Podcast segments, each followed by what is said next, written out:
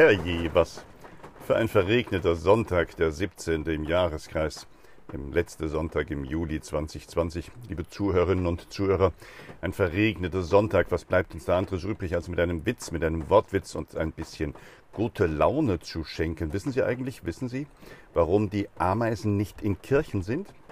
Na, das ist doch ganz einfach, weil sie Insekten sind. Nein, wir sind heute eine Versammlung von, von Menschen, die zusammenkommen im Kirchlein St. Laurentius und später in der Kirche St. Joseph, um Gott die Ehre zu geben, um auf das Wort zu hören und miteinander sich auch zu bestärken in diesen unruhigen Zeiten. Und wenn dabei ein bisschen Lächeln, Frohsinn und gute Laune aufkommt, dann ist das segensreich und hilfreich. Habt alle einen guten Sonntag und wenn am Nachmittag die Sonne rauskommt, freut euch an diesem klaren Licht. Im Namen unseres Herrn Jesus Christus, Licht und Frieden. Dank sei Gott, liebe Schwestern, liebe Brüder. An diesem Sonntagmorgen, an diesem verregneten Sonntagmorgen kommen wir zusammen. Sie wissen, warum ähm, die Ameisen nicht in Kirchen kommen. Sie sind Insekten. Danke. Ein munteres Lächeln am frühen Morgen und ein Wortwitz lockt es aus uns hervor. So gehen wir, glaube ich, durch diese Zeiten. Immer ein Witz auf den Lippen, immer wenn es irgendwie möglich ist, gute Laune und vor allem ein tiefes Grundvertrauen, dass selbst die unruhigsten und schlimmsten Zeiten auch gesegnete Zeiten sind. So lasst uns nicht die Nase, weil die könnte ja tropfen und infektiös sein, sondern unser Herz, unsere Gedanken ins Buch, ins heilige Buch stecken, denn es sind die Zeilen der Schrift. Es sind die Weisungen Gottes, es sind seine Lebensratschläge versteckt in Gleichnissen für unser Alltag und für unser Leben. Es ist unser gütiger Gott, in seinem Namen sind wir beisammen. Diese Stunde soll eine gesegnete Stunde sein. Wir wollen uns als Schwestern und Brüder nicht nur mit den wenigen hier zusammentun, sondern mit der weltweiten Kirche. Wir wollen uns daran erinnern, dass wir keine Sekte sind, sondern eine weltumspannende Gemeinschaft all derer, die Jesus Christus in ihrem Leben und in die Mitte ihrer Gedanken stellen wollen. Er ist der Herr. Im Eröffnungsvers der heiligen Messe, die wir auch heute hier nicht feiern, heißt es, Gott ist hier an heiliger Stätte. Gott versammelt sein Volk in seinem Haus. Er schenkt ihm Stärke und Kraft. So sei es. Herr, erbarme dich. Christus, erbarme dich. Herr, erbarme dich. In unserem Leben möge der Herr Sicherheit und Frieden schenken. Unsere Kleinglaube, unsere Angst, unsere Schuld, er möge er verzeihen. Er möge uns gute Wege zeigen und uns die Kraft geben, ihm zu folgen. Ihm sei alle Ehre jetzt und in Ewigkeit. Amen. Lasst uns beten. Gott, du Beschützer aller, die auf dich hoffen, ohne dich ist nichts gesund und nichts heilig. Führe uns in deinem Erbarmen den rechten Weg und hilf uns, die vergänglichen Güter so zu gebrauchen, dass wir die ewigen nicht verlieren. Darum bitten wir durch Jesus Christus, unseren Herrn. Amen. Halleluja, Halleluja, Halleluja. Halleluja, Halleluja,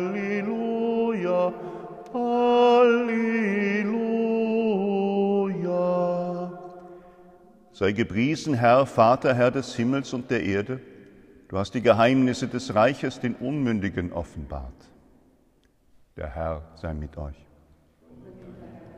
Aus dem heiligen Evangelium nach Matthäus.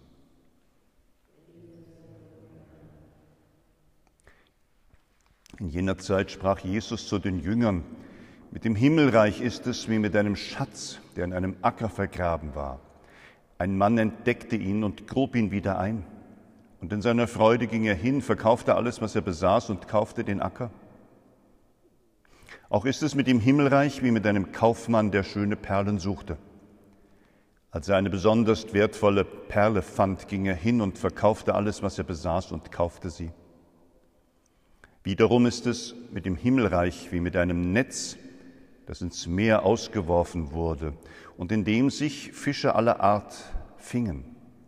Als es voll war, zogen es die Fische ans Ufer. Sie setzten sich, sammelten die guten Fische in Körbe, die schlechten aber warfen sie weg. So wird es auch bei dem Ende der Welt sein.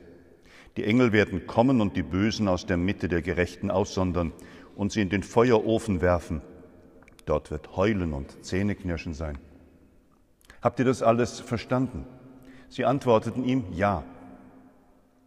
Da sagte er zu ihnen, deswegen gleicht jeder Schriftgelehrte, der ein Jünger des Himmelreichs geworden ist, einem Hausherrn, der aus seinem Schatz Neues und Altes hervorholt.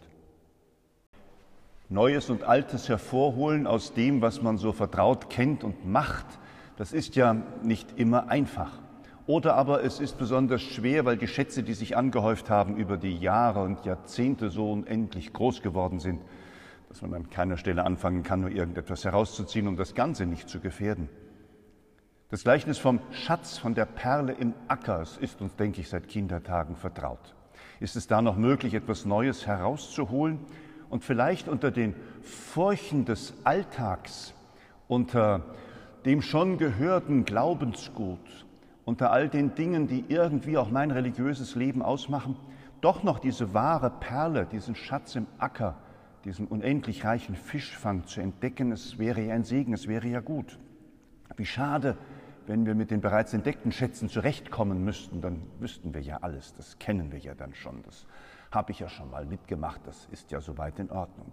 Nein, die Überraschung, die zu einem religiösen Leben gehört, die muss wirken. Das Unvorhergesehene, dass Gott in den Überraschungen meines persönlichen Alltags und Lebens sprechen möchte, das ist, glaube ich, auch eine Entdeckung, die langgläubige Menschen immer wieder machen können.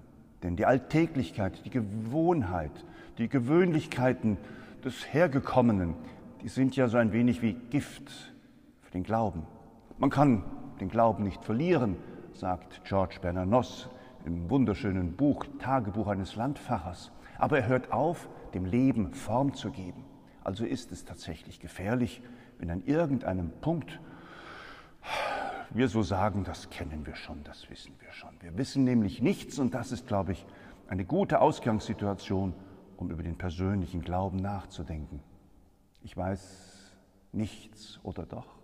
Ich weiß, dass es einen Schatz zu finden gibt. Ich weiß, dass eine Perle verborgen auch ist für mein Leben, für meine Zukunft. Dass diese Perle, dieser Schatz auch von mir noch entdeckt werden darf. Und wenn ich ihn habe, dann muss die Freude groß sein. Ich muss alles dran geben und ich muss genau diese Perle festhalten. Dann könnte jemand sagen, wieso ich habe doch den Glauben, getauft bin ich, gefirmt bin ich und war auch vor einigen Wochen auch schon mal zur heiligen Kommunion. Was also fehlt mir noch? Vielleicht diese Freude der Erstentdeckung, vielleicht diese Überraschung über diesen Sensationsfund schlechthin. Wenn man den Christenmenschen nicht immer wieder mal ansieht, dass sie die Überraschten und Erfreuten, die Gesegneten und diese frohgemuten Menschen sind, weil sie den Glauben haben und Gott vertrauen, dann fehlt ja da was. So manche Langeweile, so manche Behäbigkeit, so manche ach, schreckliche Gewöhnlichkeit ist ja auch bis tief in unsere Gemeinden hineinzufinden und das ist nicht gut. In der großen Freude, etwas zu entdecken und sich daran zu freuen und viele andere mit anzustecken, das ist der Schatz des Evangeliums. Das ist der Grund, warum wir eben keine Sekten sind, sondern dieses auch mit allen teilen wollen. Wir gehen nicht in die geschlossenen Räume hinein, das ist sowieso gefährlich momentan, machen die Türe zu und sagen wir für uns, sondern das Evangelium drängt uns mit dem, was wir begriffen haben, rauszugehen, zu helfen, zu heilen, zu verkünden. Gott ist in unserem Leben eine Wirklichkeit. Mit Gott können wir durch die allerschlimmsten Zeiten gehen. Mit Glaube, Hoffnung und Liebe kommen wir auch in schwierigen, unruhigen Zeiten an unser Ziel, an das Ziel bei ihm, bei dem, der uns die Geheimnisse seines Reiches offenbart, uns unmündigen, kleinen und demütigen Menschen in den Furchen des Alltags, in den Äckern der Gewöhnlichkeit, in den Ablagerungen vielleicht auch der ein oder anderen Lebensgeschichte, in den Enttäuschungen, die so manchmal wie eine harte Ackerkrume auf, auf unserer Seele liegen. Da wird etwas aufbrechen, da wird etwas erscheinen, da wird etwas möglich sein. Da wird der Schatz, der da gesucht wird, gefunden werden. Liebe Schwestern und Brüder, Das ist die Frage des Herrn. Haben wir das verstanden? Die Jünger haben damals gleich gesagt, ja. Ich bin mit diesem Ja ein wenig zurückhaltender. Ich würde mal so eher sagen, ein mutiges Vielleicht. Vielleicht habe ich nämlich noch nicht alles begriffen. Vielleicht gibt es noch mehr Entdeckungen in meinem Glaubensleben. Vielleicht gibt es noch mehr, auf das ich mich besinnen kann und das ich mit Freude aus dem Evangelium heraushole. Die Freude des Evangeliums ist unser Herr. Wie gut, dass über selbst einen unendlich langen Zeitraum von 2000 Jahren wir frisch und aktuell sein Wort hören können, wann immer wir in den Evangelien und heiligen Schriften ihn zu Wort kommen lassen. Eben nicht zu Hause bleiben hinterm Sessel, na gut, da können wir den Fernsehgottesdienst schauen. Nicht zu Hause vergessen, das heilige Buch zu öffnen, sondern uns aufmachen, das Wort zu entdecken, den Schatz im Acker zu suchen, die Gemeinschaft und den Austausch zu pflegen und uns an den Glauben zu erinnern. Diesen Glauben, den wir nun miteinander bekennen wollen, den Glauben an den dreifaltigen Gott, Ehre sei ihm. Amen. Ich glaube an Gott, den Vater, den Allmächtigen, den Schöpfer des Himmels und der Erde, und an Jesus Christus, seinen eingeborenen Sohn, unseren Herrn, empfangen durch den Heiligen Geist, geboren von der Jungfrau Maria, gelitten unter Pontius Pilatus, gekreuzigt, gestorben und begraben, hinabgestiegen in das Reich des Todes, am dritten Tage auferstanden von den Toten, aufgefahren in den Himmel. Er sitzt zur Rechten Gottes, des allmächtigen Vaters. Von dort wird er kommen, zu richten die Lebenden und die Toten. Ich glaube an den Heiligen Geist, die heilige katholische Kirche, Gemeinschaft der Heiligen, Vergebung der Sünden, Auferstehung der Toten und das ewige Leben. Amen.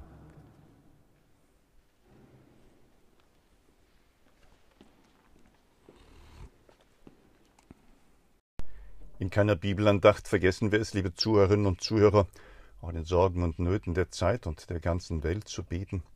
In unseren Gebeten sind sie uns vor Augen, die Notleidenden, die Armen, die Kranken und all jene, die sich für sie einsetzen und um sie sorgen. Vielleicht in einem Augenblick der Stille können Sie selbst, könnt ihr selbst persönliche Anliegen formulieren. Wir beschließen unsere Andacht dann immer mit dem Gebet, das der Herr uns gelehrt hat. Lasst uns mit der Bitte um das Kommen des Gottesreiches unsere Sonntagsandacht beschließen mit dem Gebet, das Jesus uns beten gelehrt hat. Vater unser im Himmel, geheiligt werde dein Name, dein Reich komme, dein Wille geschehe, wie im Himmel so auf Erden. Unser tägliches Brot gib uns heute und vergib uns unsere Schuld wie auch wir vergeben unseren Schuldigern. Und führe uns nicht in Versuchung, sondern erlöse uns von dem Bösen. Denn dein ist das Reich und die Kraft und die Herrlichkeit in Ewigkeit. Amen. Das hat sich, liebe Zuhörerinnen und Zuhörer, so eingespielt jetzt in dieser Zeit der Pandemie. Also dieses Plaudern, diese, diese ausgeweiteten Vermeldungen, dieses hier und da noch einmal ein Wort ergreifen und sich äußern zur aktuellen Situation, das scheint den Menschen, die da zusammenkommen, den wenigen Menschen gut zu tun. Wir bleiben dann noch ein wenig zusammen. Wir sitzen. Wir sitzen auf unseren Plätzen, damit haben wir den größten Abstand zueinander. Und im Erzählen und Plaudern gibt es doch eine Nähe, auch in den Sorgen und Nöten, mit denen wir uns herausgefordert sehen und auf die wir reagieren. Ja, damit auch schon ein Ende dieses Beitrags. Gute Wünsche, einen gesegneten Sonntag. Der Sozialpfarrer auf dem Rotenberg der Hilfspfarrer in der Pfarrei St. Elisabeth und der Stadtseelsorger des Malteser Hilfsdienstes mit besten Wünschen für euch alle. Liebe Schwestern, liebe Brüder, da ist sie wieder an ihr Ende gekommen, unsere kurze Andacht draußen. Das Wetter klart doch auf, wir werden sicherlich trocken nach Hause kommen. Und wenn dann unsere Küsterin ihre Arbeit macht, kann sie an den Kerzenwitz denken. Unterhalten sich zwei Kerzen. Ist Wasser eigentlich gefährlich? Davon kannst du ausgehen. Ausgehen. Es ist ein kleines Wort. Es ist nur ein Begriff. Es ist nur eine Zusammenstellung eines Satzes, den wir sonst auch benutzen. Und siehe da, da kann man schmunzeln. Ja, dieses Schmunzeln wünsche ich uns für diesen trüben Sonntag, wünsche ich uns für diese Woche, wünsche ich uns auch für so manche Situation unseres Lebens, denn mit Gelassenheit und Heiterkeit geht vieles einfacher, geht vieles besser. Davon sind die Sorgen nicht weg, das wäre ja auch naiv, aber die Haltung gegenüber diesen Sorgen, die nur einfach mal da sind und kommen, die ist eine andere und das kann ich ein bisschen beeinflussen. So werden wir sicherlich noch Wochen und sicherlich noch Monate in verschiedenen Formen zusammenkommen müssen. Das Wunder ist noch nicht vermeldet, es gibt noch kein wirksames Medikament und es ist noch kein Impfstoff in Sicht. Und wenn er dann in Sicht ist, kriegt er noch nicht gleich jeder. Aber dann wird sich einiges normalisieren, bis eine andere oder nächste Herausforderung uns immer wieder zum Nachdenken und Innehalten führt. Was von unserer Kirche und unseren gemeindlichen Vollzügen übrig bleibt nach nicht nur diesen Sommerferien, sondern nach dieser Corona-Zeit, da sorgen sich ja viele. Es gibt so ein Wort vom Wiederaufbau der Pastoral, das setzt ja erstmal voraus, dass jetzt in dieser Zeit vieles nochmal deutlicher zugrunde geht, zu Ende geht und auch untergegangen ist. Das kann man in unseren Fahrbriefen lesen, in unseren Gemeindeveröffentlichungen auf unserer Homepage. Ja, von dem, was vorher schon nicht üppig und reichlich war, ist nochmal sehr wenig geblieben. Wie wollen wir Christen sein? Das ist die Frage. Wenn wir vom Evangelium her inspiriert sehen, geht es darum, dass wir erstmal selber gläubige und persönlich religiöse Menschen werden, dass wir dabei viele mitnehmen und das, was wir an Überzeugung gewonnen haben, auch mit anderen teilen. Und das Teilen, das ist dann tatsächlich auch der Auftrag, den wir als Christen wie ein Sauerteig, als ein Ferment in dieser Gesellschaft haben. Wir müssen mitteilen, was an Armut und Ungerechtigkeit auch in unserer Nachbarschaft, in unseren Quartieren und in unserer Gesellschaft vonstatten geht. Es scheint so niemanden zu interessieren, dass Kassel der Spitzenreiter der Kinderarmut in Hessen ist. Und das nicht seit gestern, sondern seit vorgestern. Inzwischen sind es 26 Prozent der Kinder, die in dieser Stadt in einem Hartz-IV-Haushalt leben, also von Armut direkt betroffen sind. O je, diese armen Kinder. Auch da sollten wir als Kirchen und Gemeinschaften überlegen, wo wir auch da noch helfen und machen können. Ich erzähle noch im Plauderton, dass in der Nachbarschaft wir auch erneut in einer Woche etwas Gutes tun konnten. Wer da jemanden kennt, dem Freitagnachmittag langweilig ist und die vielen Körbe und Kästen noch schleppen möchte, wir müssen uns da mal irgendwie zusammenbringen. Bruder Diakon und die arme Frau Kleer können da sicherlich Unterstützung brauchen. Ein ganzes Haus voller Menschen, denen es nicht gut geht. Ja, Ende auch dieser Nachrichtensendung. Vielen Dank fürs geduldige Zuhören. Den gesegneten Sonntag hatte ich schon. Bleibt bewahrt in seinem Frieden. Amen.